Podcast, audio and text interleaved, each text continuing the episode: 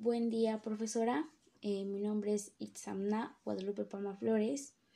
Soy del grupo 4010 del Colegio Libero Cromwell y en esta ocasión, como tema de mi podcast, eh, hablaré sobre los pasos para la simbolización de un argumento. En esta ocasión, eh, yo se lo diré en cuatro pasos y bueno, empezaré a desarrollar el tema. El paso número uno sería identificar cuántas preposiciones simples tiene un argumento. ¿Qué es una preposición? Es aquella que afirma o niega algo. El paso número dos sería identificar cuántas conectivas lógicas tiene el argumento. Las conectivas lógicas es la que como une a una oración, la palabra que une a una oración. Luego el paso número 3, que sería simbolizar las preposiciones simples. Por lo general se simbolizan con letras. En esta ocasión vamos a ocupar la letra P, Q, R. Y como paso número 4 y final sería simbolizar el argumento completo.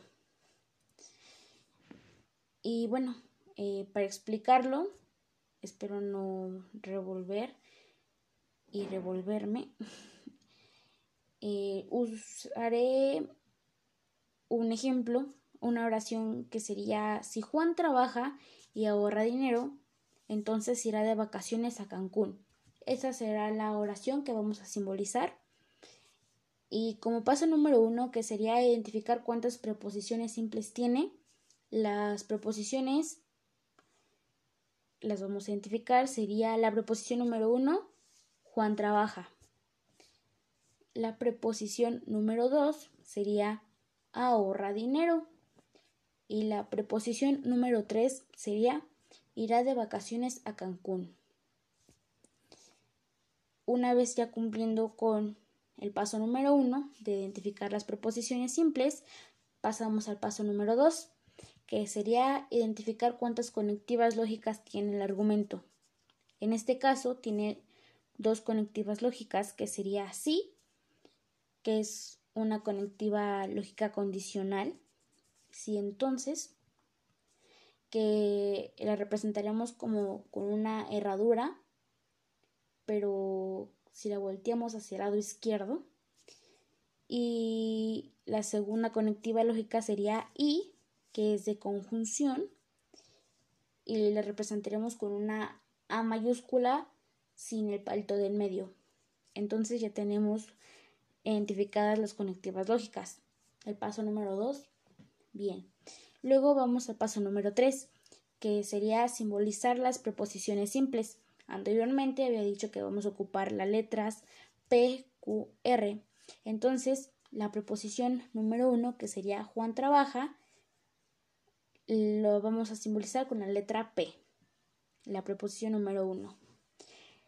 La preposición número 2, que es ahorra dinero, la simbolizaremos con la letra Q.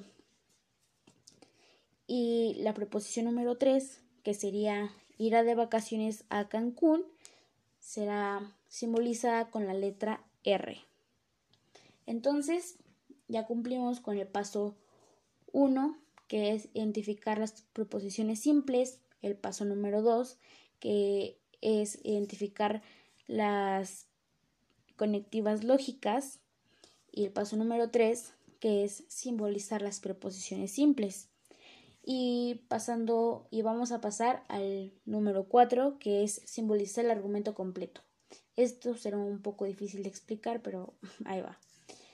Vamos a abrir un corchete y también un paréntesis.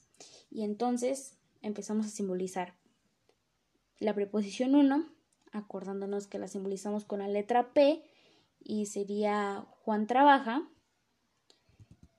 seguido del símbolo de conjunción que habíamos dicho y simbolizado con la A mayúscula sin el palito del medio, seguido de la preposición número 2 que le habíamos asignado la letra Q, que sería ahorra dinero.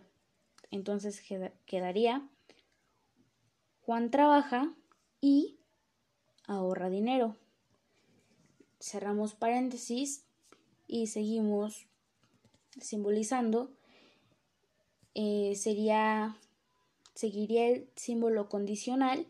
Habíamos dicho que el símbolo condicional, la conectiva condicional era así, eh, representada con la herradura viendo hacia el lado izquierdo. Eh, entonces, pues lo ponemos, lo representamos. Y luego seguimos con la preposición número 3, que habíamos dicho que la habíamos representado con la letra R y era irá de vacaciones a Cancún.